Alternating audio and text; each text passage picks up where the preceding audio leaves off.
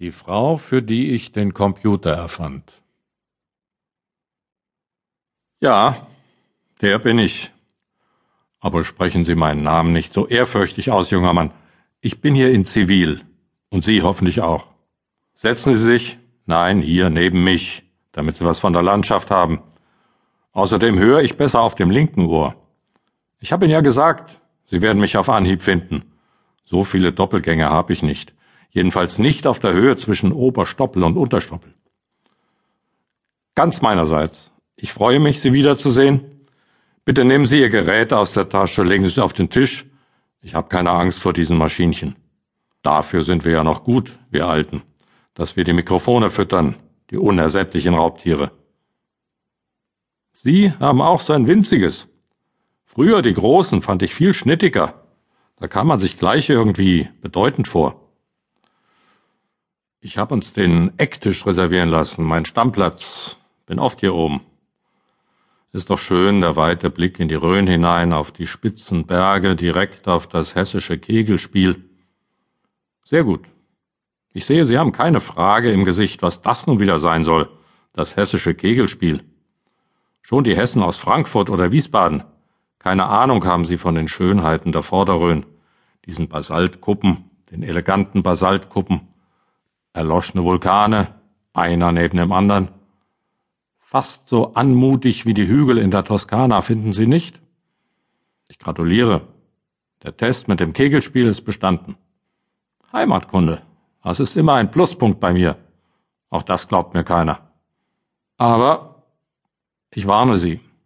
Heute bin ich bester Laune. Vorgestern erst habe ich abgesagt in Braunschweig und meine Tochter hingeschickt. Ja, vorgestern erst. Aus Gesundheitsgründen.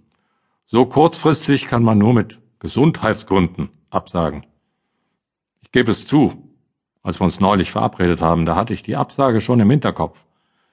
Ich wollte den Vollmond nicht verstreichen lassen. Ich wollte den Termin mit Ihnen und nicht mit Braunschweig. Aber bilden Sie sich bloß nichts darauf ein, das ist mein Vergnügen und nicht Ihr Verdienst. Und jetzt sitze ich hier in der freien Natur, in der Rhön auf dem Stoppelsberg und nicht im betäfelten Saal in der ersten Reihe. Und hier schwirren keine Fotografen rum, die mich zum Grinsen nötigen. Und jetzt, in diesen Minuten kurz nach sechs, fängt der Festakt an. Es ist wie Schule schwänzen, nur viel schöner. Weil sie mich nicht mehr bestrafen können. Im Gegenteil, Sie können sowieso nur das Beste über mich erzählen. Oberbürgermeister, Minister, Präsidenten, Professoren. Es ist der 14. Ehrendoktor. Ich habe extra nochmal nachgezählt. Und jetzt gleich, nach der Musik, Mozart passt immer, ein Flügel passt immer noch in die Ecke, spricht der Oberbürgermeister.